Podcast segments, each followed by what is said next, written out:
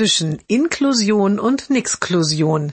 Jeden Montag eine neue Geschichte im Blog von Kirsten mal zwei. Heute Links ein kleines Nixklusionsmännchen mit Krone. Es sagt, ich bin der König, ich bin der König. Rechts die Bildunterschrift, der Junge und sein Schulbegleiter.